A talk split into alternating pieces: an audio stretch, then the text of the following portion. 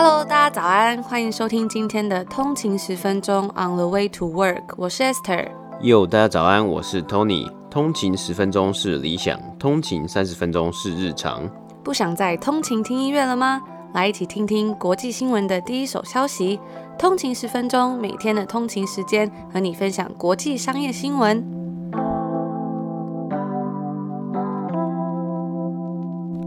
大家早安，今天是十一月二十三，星期一，欢迎回来通勤十分钟。大家早安，哇，又是新的一个礼拜的开始了。赶快，我们今天就要来播报一些比较有趣的新闻，让大家可以摆脱一下 Monday Blue。没错，来听我们的节目就不会有 Monday Blue 哦。不知道大家一个礼拜里面最喜欢的是哪一天呢？哎，这是一个很好的问题。我其实你你讲了之后，我我想一下，我好像没有最喜欢哪一天呢。我觉得，因为现在 开始，自从录 podcast 之后啊，对我来说，礼拜天都变成礼拜一，嗯，所以就会有一种不太一样的感觉，有点好像要工作的感觉这样子，嗯，但还是蛮开心的啦。嗯、然后上礼拜好像是有这个金马奖，对不对？嗯，对。我觉得好棒哦！我看到今年好像有很多很棒的电影，然后其实现在在温哥华这边，就是电影院很多也是就是没有新的片可以看呢、啊。我看到之前好像就是有些电影院甚至还会播放一些就是比较复古的电影，以前的电影啊，或者是还有电影院他们有跟外送公司合作，然后要来外送爆米花。哦，那个真的是不行的，他后来有就把它撤掉了。非常贵啊，啊就是一个爆米花好像要两三百块，真的，然后还要付外送费。对。但其实大家也知道，就是爆米花其实在家里爆一爆就可以了，嗯、通常只是说，哎，去看电影的时候刚好就会在那边买。但他们可能真的是就是生存困难啦，所以还是很很羡慕大家可以去电影院看电影。希望赶快过去，我们也可以赶快去电影院看电影。对，希望赶快有很多更好的电影来。可以可以让我们去进进戏院去支持观看吗？他之前 S 有分享说很想要看这个《孤味》这部电影，那只是在国外是没有上映嘛，也没有办法。那另外也有看到啊，像之前说一直在说要上映的这个 Wonder Woman，她也是女超人。对，然后她也是好像说变成只有在部分戏院有上，就是还可以开门的戏院，以及它会同步在这个 HBO 上面做播放。就是如果你有买它的那个会员的话，一样是订阅的，搞不好还会票房更好呢，因为大家现在都很多都是用订阅制的。好，那我们就进入今天的北美指数报道吧。好，接下来我们来看到上周五北美时间十一月二十号的北美三大指数表现。道琼工业指数是下跌了两百一十九点，跌幅是零点七五个百分比，来到两万九千两百六十三点。标普五百指数 S&P 五百是下跌了二十四点，跌幅是零点六八个百分比，来到三千五百五十七点。纳斯达克指数也是下跌，下跌了四十九点，跌幅是零点四二个百分比，来到一万一千八百五十四点。那上周五啊，我们就是看到三大指数皆有下跌的趋势，也斩断了标普五百的连续两周上涨。那这几周啊，因为疫苗的这个推动啊，指数以及许多公司的股价都有上升的状况，也看到道琼工业指数再度站上继二月后的历史新高。但是疫苗的消息传出之后呢，也是另一边继续破新高的这个美国确诊人数，还有这欧洲啊，还有全世界其他地方的这个。继续攀升的确诊人数，经济复苏的动能是渐渐的消失啊，以及上周美国财政部部长 Mnuchin 呢，他决定不延长部分联准会的紧急借贷方案，因此啊，这些部分计划即将要在今年年底到期，包括在疫情期间给予中小企业的特别贷款等等的。那这个联准会的主席 John Powell 他在上周四有表示说，他并不认同这些紧急计划在十二月底的结束，那他不认为呢，现在就是要将这些刺激经济的工具放下的时候，真正的时机还没到来。如果疫情攀升之后，更多地方政府实施更严格的限制啊，有可能会无法给予公司行号必要的支持及帮助。那根据《华尔街日报》的报道啊，上一周的下滑呢，看似也是美国总统大选之后这个小幅度的修正。标普五百上周单周下跌零点八 percent，而道琼工业指数上周则是下跌零点七个百分比。科技股为主的纳斯达克指数上周则是上涨了零点二个百分比。那个股方面呢，辉瑞股价上周五收盘的时候，股价上升一点四个百分比。那上周这个药厂辉瑞也提交了申请给美国 FDA，希望能够通过这个疫苗的紧急使用。而上周宣布即将加入标普五百的特斯拉，单周股价上涨了。二十个百分比。那它上周五收盘价是来到了四百八十九块美金。那这就是今天应该是说，这就是我们上周五这个北美三大指数的一个 recap 这个一个重点整理。那今天是礼拜天嘛，这个北美时间的礼拜天呢，台湾时间礼拜一。那今天是一个礼拜的第一天呢，我们今天也是稍微分享一些呃轻松一点的新闻呢，一个小新闻就是啊，这 NBA 美国职篮呢，它即将要在十二月底要开打这个开始他们的新赛季了嘛。那其实这一次的这个休赛期间是非常的短呐。那因为加拿大和美国之间呢，仍然有一些出入境的限制，所以在这个加拿大的多伦多暴龙队呢，他们最终决定新的赛季将在佛罗里达来进行比赛，而不是将主场放在这个多伦多的 Scotiabank Arena 来比赛啊。那这个情况呢，很类似今年这个今年初这个美国职棒的多伦多蓝鸟队，那他也是因为限制的关系呀、啊，蓝鸟队的主场就搬移到了纽约州的 Buffalo 来举行。那今年呢，多伦多暴龙队即将使用 NHL 国家冰球联盟 Tampa Bay 的 Lightning 闪电队的主场 Emily Arena。闪电队也在今年的赛季夺下 NHL 的总冠军 Stanley Cup 这个奖杯。那这个我觉得还蛮好玩，是因为我在查，有时候在讲这个呃地名的时候啊，有时候真的要去查一下专有名词的 pronunciation，它的这个发音嘛。那像这个闪电队的主场是 Emily Arena，它这个跟 Family 呢就是有一个押韵啊。那很多其实我在看 YouTube 影片的时候，也很多当地的居民啊，甚至也不太会念这个字，那他们就会说：“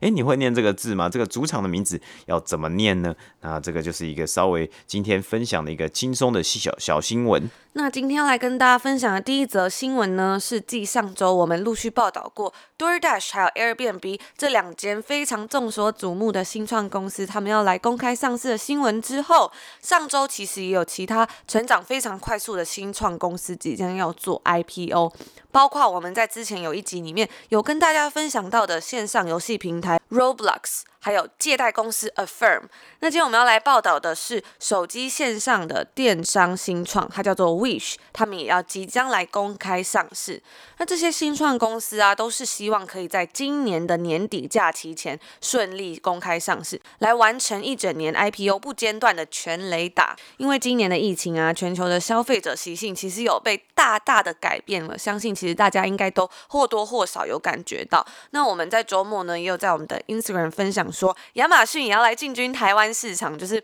推出说你买七十五块就有免运的活动，我觉得非常好玩。那大家其实从以前呢，好像就很喜欢这种免运的优惠，感觉对吸引消费者来说是真的非常有效。因为像其实在这边，大家很多人都会有用那个 Amazon Prime 嘛，那 Amazon Prime 其实很多都是免运的，而且是非常快速到货。然后他这次推出，只要满七十五美金就可以免运台湾。还有收到一位通勤族就来说，哎，我们可以来讨论，就是可以开一个问答，让通勤族说可以买什么东西这样子，因为。然后我也有看到，就也有人分享说可以买那个 Marshall 的音响，因为他们好像有在打折，然后再加上其实七十五块免运，你买那音响一定是超过嘛，再加上一些呃汇率的差，然后还有一些台湾可能比较贵啊等等的，就会变得蛮便宜。所以大家如果有什么想买的东西呢，也可以上去看一下。加上黑五的折扣也是感觉打得蛮火热的。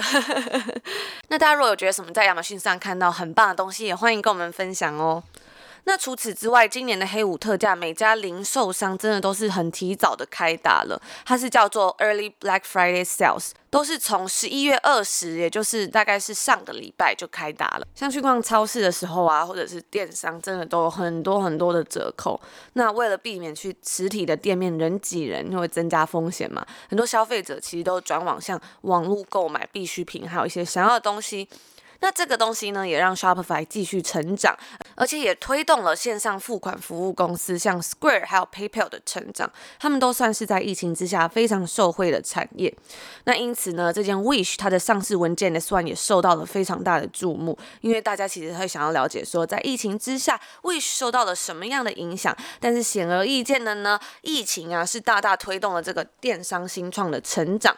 在二零一九年呢，，Wish 的营收成长是有点放缓了。从二零一七到二零一八年，Wish 的营收是从十一亿美金成长到十七点三亿美金，它的成长呢是五十七个百分比。但是从二零一八年到二零一九年呢，它的营收来到十九亿美金，可是它的成长幅度是只有十个百分比。那这个也有可能会削弱了很多投资人的信心。但是今年呢，疫情就是二零二零年整年在疫情之下，却是一个完全不同的结果。所以有时候我就会觉得啊，有时候真的这叫做英文叫做 silver lining 嘛，好像是有一种因祸得福的感觉，大家永远都不会想到。当然是疫情之下很多东西都重挫，但是没想到这些公司它竟然就活下来了。那 Wish 呢，它在二零二零年的前三个月飞速成长。在二零一九年的前九个月，它的营收是十三亿美金。可是，在二零二零年的同一期间，它的营收成长到十七亿美金，是较去年成长了三十二个百分比，比二零一九年的成长十 percent，当然是好上蛮多的。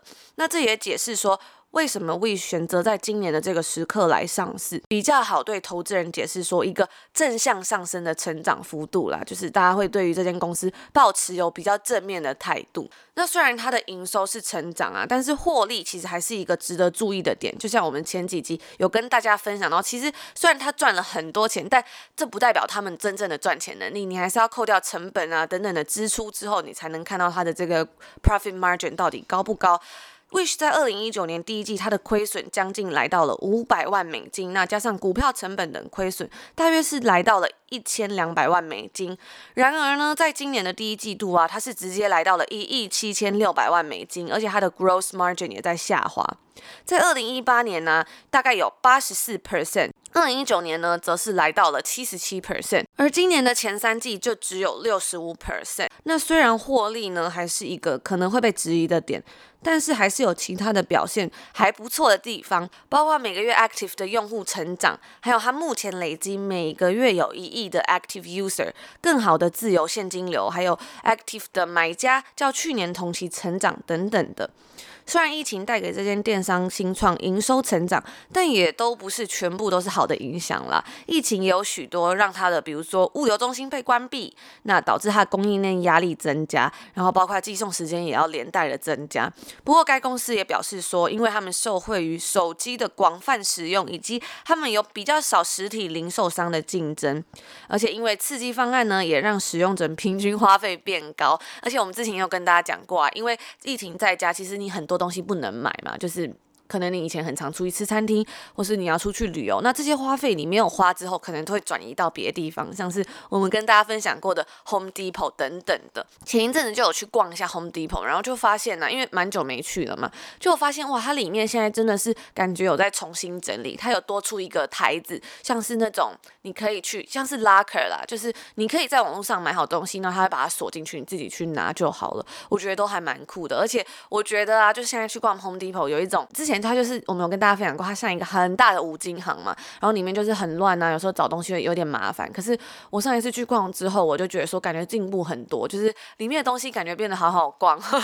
不知道是我改变了还是那个店改变了，就很清楚。然后现在有很多圣诞节的东西，我们也会就是来跟大家分享那个照片，看到这些过节的气氛，心情就会还不错吧。然后刺激经济方案呢，也不知道何年何月才能够再度的通过，因此 Wish 有提到说，疫情带来的红利，我们还不知道什么时候会消退。那到时候呢，还能拿出这样的营收成长的表现，其实也要打上一个问号了。关于公司的财务状况啊，目前 Wish 坐拥了十一亿的现金和能快速变现的资产，目前他们是没有任何长期债务等等，所以算是表现还不错。那这就是我们今天第一则要来跟大家分享的这个关于 IPO 的新闻。那我们今天第一则新闻呢，是我们介绍了 Wish 这间新创公司的 IPO。今天的第二则新闻，我们要来讲 Affirm 的 IPO。那 Affirm 呢，是一间 FinTech 金融科技的借贷新创啊，它专注于 By now, pay later 的付款方式，那也就是我们呃常见的分期付款方式啊。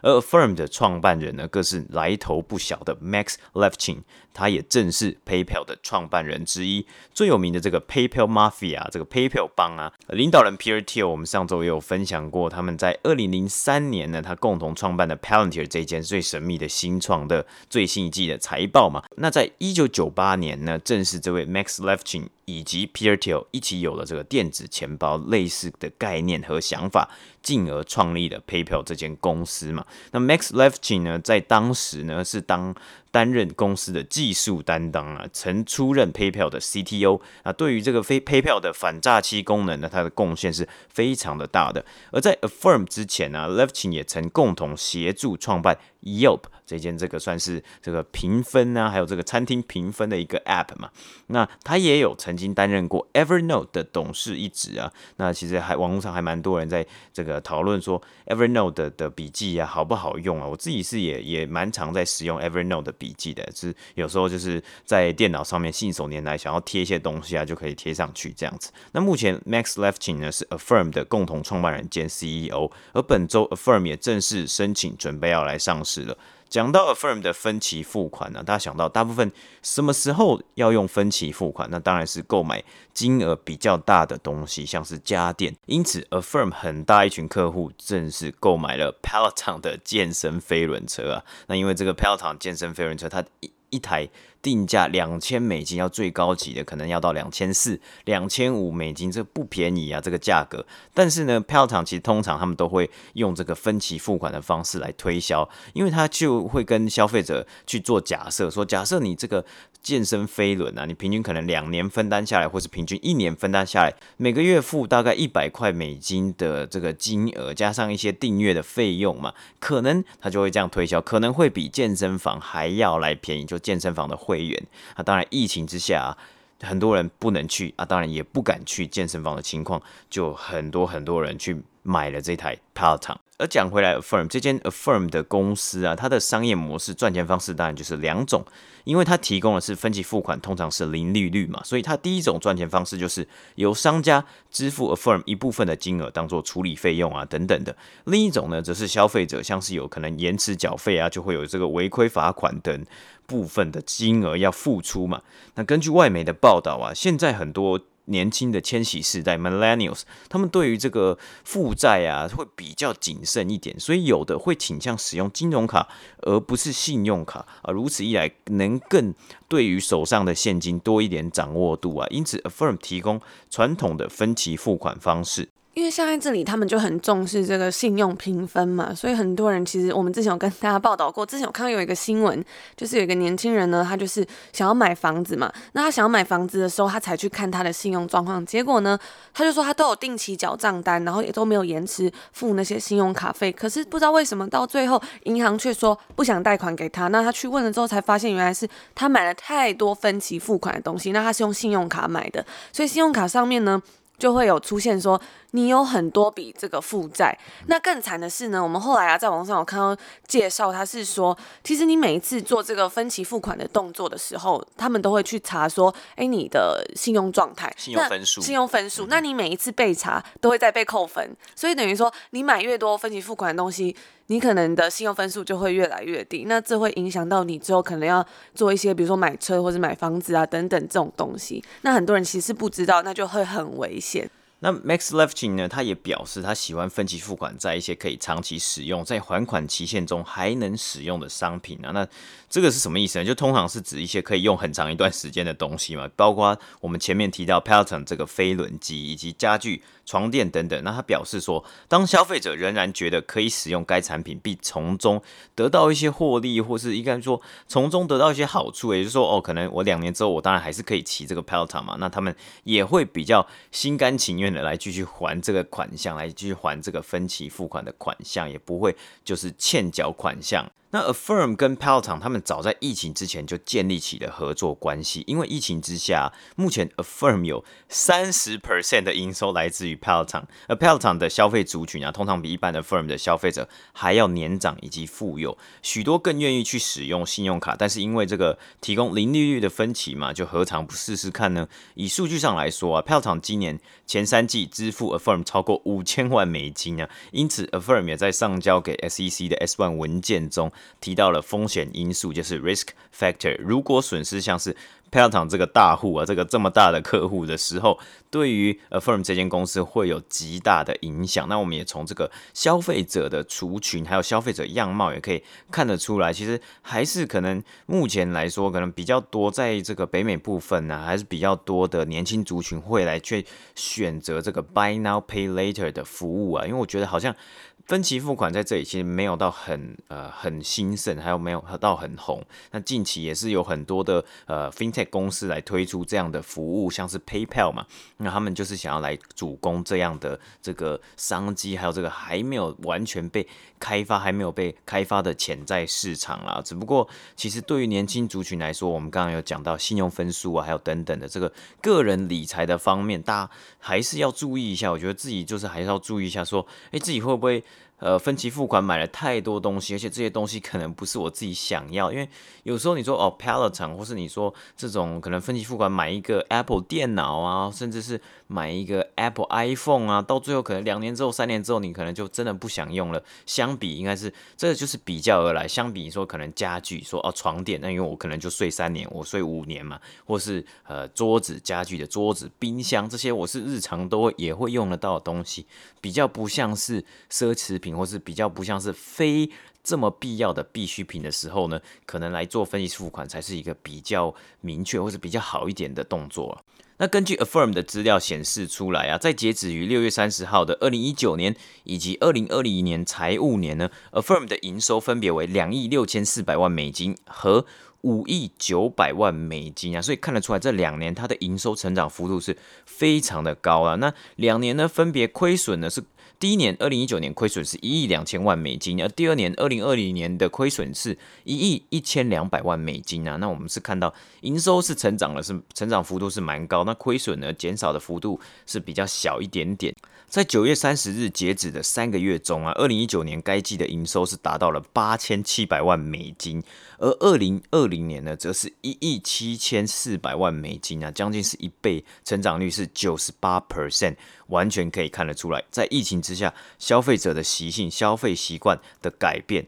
而这两季的净亏损则是三千万美金和一千五百万美金啊。那该公司也表示，截止于今年九月三十号，超过六百二十万名消费者已经完成与超过六千五百个店家，大约一千七百三十万美金的交易啊。那而自二零一六年以来，Total Gross Merchandise Volume 呢，则是来到了将近一百亿美金。那 Firm 在 IPO 之前呢，它其实总共得到了十五亿美金的投资，在今年九月最新一轮的 G 轮投资呢，是得到了五亿美金的资金呢。Affirm 最新的估值数字目前还并不明确，但是根据华尔街日报七月的报道啊，Affirm 预计估值是介于五十亿美金到一百亿美金左右。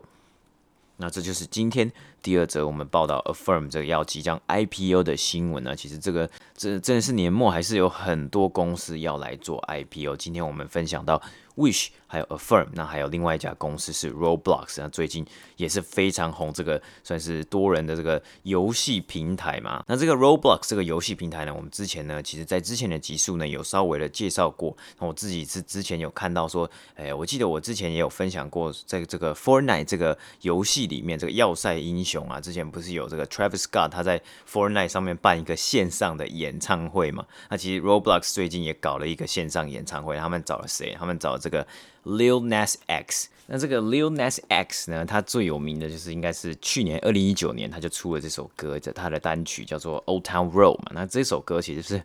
还蛮有争议的，那个争议是什么呢？就是他自己是觉得，因为他他算是一个呃饶舌歌手，但他自己是觉得这首歌呢，应该也可以当做乡村歌曲，就是 Country Music。那因为他这首歌里面真的那个感觉很很康，就是我觉得这样是应该算是一个呃新时代的一个很新创意的，就是融合结合一点饶舌的元素，加上一些 country 的这种乡村的曲风啊。但是其实呃很特别是近年来好像 country music 啊，一些乡村曲风里面呢，其实通也会加入一些饶舌的成分，就是一些那种有点像是在念口白的一种感感觉。那这个 Lil Nas 呢，他甚至找来这个 Miley Cyrus 的爸爸 Billy Cyrus 来跟他一起 feat，来跟他一起唱这首歌啊。所以去年呢是真的非常红嘛。那这个在这个 Roblox 的线上演唱会啊，他第一首歌就给你唱这首歌啊。那我觉得跟 Travis Scott 的线上 演唱会比起来，就是。真的，我觉得疫情之下，真的激发了很多创意，然后就还蛮好，就还蛮好玩，是一个很特别的一个经验啊。那我自己是感觉 Travis Scott 好像比较比较炸一点，比较比较嗨一点点。然后在 Neonas X 也是蛮有创意的，然后最近好像也发了一些呃最新的单曲啊，包括有一些圣诞节主题的单曲，大家如果有兴趣的话，也可以去听听看。那再来呢，我们要来跟大家分享一个比较有趣的新闻吗？因为今天是礼拜一，就想说可以分享一些有趣的东西，让大家摆脱 Monday Blue。这几天呢，在《时代》杂志上面就有看到他们有公布了这个，他们选出二零二零年有一百个最棒的发明。那它这里面呢，其实有很多不同的种类，包括是有像是健康方面的啊，或者是 AI 的东西，还有教育类的、金融类的。还有甚至是虚拟实境啊，beauty 美容的东西，还有像是消费性电子用品，还有设计类的产品啊等等的，我觉得都非常的有趣。那也包括他们也一定有就是这个娱乐性产品。那在它这个娱乐性产品上面啊，其实 Xbox 还有 Sony 的 PS5 都有上榜啊，甚至是今年也是非常火红的这个动物森友会也有在上面。那我们今天呢，就要来跟大家分享，我觉得看到还蛮有趣的两个类别。然后这几天呢，我们也会持续跟大家就是分享一些不同的东西。我们也会把网站放在那个我们的 Instagram 上面，因为它这东西其实还蛮多的，所以我们想说可以慢慢来跟大家分享。今天要来跟大家分享的第一个东西就叫做 Fairshake，它提供免费的服务，帮助人们进行仲裁的请求。那是什么样的仲裁呢？他就表示说，很多人呢、他可能在大公司工作的时候，或者是跟大公司有一些呃纷争，那或者是不当的被对待，那他们就想来寻求索赔或赔偿。可是这过程通常是非常的繁复，而且非常的混乱。所以很多人就会决定说，我不要来提交这个诉讼。那现在有了 Fairshake 这个服务之后呢，就使得大家与这些大公司的战斗变得比较轻松。消费者只需要填写有关他们对公司的不满的调查表，然后在 Fairshake 上面，你就可以追踪你的投诉状态。如果在通知期内，通常是三十天，你没有解决这件事情的话，那你可以提起法律诉讼。那 Fairshake 目前呢，它已经跟 AT&T 还有 PayPal 等公司来成功做一个申诉了。那我记得我之前也有看到在欧洲啊，因为其实欧洲有非常多的廉价航空，常常呢就会有一些 delay 啊，或者是有一些问题。那通常呢，我记得他们后来。还有颁布一个法令是，如果他超过一定的时间或什么，其实你是需要赔偿的。可是呢，因为这个过程其实通常是比较麻烦，所以很多人不会做。我就看到啊，好像有一间公司，他就是在帮忙做这个，就是你只要申请上去。然后他就会帮你跑这个流程，那他是收你一个手续费，就是他可能是抽收一个趴数这样，然后如果有通过之后，他就会从你那个趴数拿下来。但是其实还是很棒啊，因为就是那个补偿金可能通常都蛮大的，所以我就觉得这两个东西其实还蛮像，都是在让人家都是在让大家的生活变得更加的便利。第二个我们来分享的东西呢，是有关于银行账户。那银行账户呢，是美国金融安全跟成功的一个关键，像我们刚刚有讲到嘛，他会很注重你的财务状况，但是。对于许多移民来说啊，你像是社会安全嘛，还有这种高额的管账费等等的东西，都会让开户变得非常困难。所以，我们将要讲的第二个东西，它叫做 Passbook，它是由汇款提供商 Remitly 于二月份的时候推出。那它是一个 App，可以让客户用很多不同的选项，包括比如说是你的移民 ID 或者是你的护照来开设银行账户，然后你是不需要支付任何的银行费用。客户呢还可以用你的 Visa 将你的账户里面的钱转至你国外的家庭。哇，这可能就是对他们来说真的是一个非常方便的功能，因为很多人都要寄钱回家等等的。对于在美国的新移民来说呢，这一个存折也可能是在你的财务上面的一个垫脚石，因为如果你都是拿现金，你都没有记录的话，其实很难去保证说你是一个具有正常还款能力的人，或是有一个良好信用记录的人。那如果他可以很方便的让你开户的话，也可以帮助这些人，就是。他以后就可以拿这本存折，就是像是一个财务证明吧。再来，我们要第三个跟大家讲的东西呢，是跟破产有关。那申请个人破产呢、其实可以帮助人重新来站稳你的脚跟。虽然它的流程是非常贵的哦。那有一个科技的非营利组织叫做 Upsolve，它的创始人就表示说，在美国啊，更讽刺的是说，你可能需要花费一千五百美金的法庭文件还有律师费，才可以跟法庭说。你其实是没有钱的。也就是说，如果你要宣告破产，或者说你没有钱的话，你要先花一大笔钱来告诉说法官说你是没有钱的。这样，那 Upsol 的软体呢，对这个东西就进行了修改，它可以帮助用户完成复杂的法律文书，让他们不用雇佣律师，他就可以申请破产。那它其实自二零一八年推出以来，这个免费服务啊，已经减轻全国，也就是整个美国超过二点五亿美元的总债务。我就想说，到底有多少人破产呢？那讲完这些相关金融业的呢，就要来分享一下关于 beauty 的发明。第一个要分享的呢，是跟做指甲有关。那其实，在专业的这种做指甲或是光疗，其实是指说可以在指甲上留的比较久啊，然后防止你指甲碎掉这种美甲。但做指甲呢，可能也需要在那个指甲的沙龙上面花上一个小时，也算是一个非常耗时的过程。尤其是在 pandemic 疫情之中，你会更感觉的害怕，因为你其实跟美甲师可能会很近，或者是它是一个比较 personal 的东西，你会比较担心有一些健康的疑虑。所以呢，如果能在家里做指甲，那就更棒了。那我们今天要讲的这个东西，它就是叫做 Many Me，它是可以帮助到你在家做指甲。那其实我看到这个东西的时候，我就有一点疑问，因为其实一直以来都有推出什么光疗机啊，就是让你在家自己做光疗，或是一些可以贴在手上的那些指甲。可是我就觉得说，就是跟那种去沙龙里面做指甲还是不太一样，因为像。你在家里做光疗，可能我也不会画那种很细小的那些东西，或者是如果你是用贴的话，它就是平平的嘛。但我觉得这个东西最厉害的是，它是说用户可以将自己就是你在上网网络上找的那些照片，美甲的照片，然后上传到他们公司的网站，用该网站的这个 3D 建模技术，它就可以帮你定制你的这个光疗贴纸，以及适合你的指甲甲床的贴纸。你只需要把这些贴纸呢印出来，然后撕下来贴在你的指甲上面。然后再把多余的那些小地方，就是用锉刀锉掉之后，你就可以完成了。你也不需要像去做光疗，在那里等干燥时间，或是要照啊什么的，而且也不会弄脏你的环境。每一次的指甲呢，可以维持两个星期。如果你想要用下一个的时候，你只需要把贴纸撕下来就好了。哇，所以我觉得这也算是一个非常棒的发明。我都没有想过说这个东西可以用 3D 来做，因为。有时候你要去做光疗，最在乎就是它会在上你你的，它会在你的指甲上面做一些图案嘛，就是才会跟你自己做出来的不一样。那它整个套装的起始价是十五块美金。接下来要另外分享的一个保养公司啊，它的这个创办人呢，他是从他故乡维也纳移居到南加州。那南加州呢，其实是非常干旱而且干燥的天气，所以他就遇到了很多关于皮肤上的问题，而且严重影响到他的皮肤，所以他就想到了一个主意，那就是说，skin care 的东西啊，大部分都是基于比如说你的痘痘，或是你的肤质，比如说比较油或比较干，或者是你的斑点或是老化。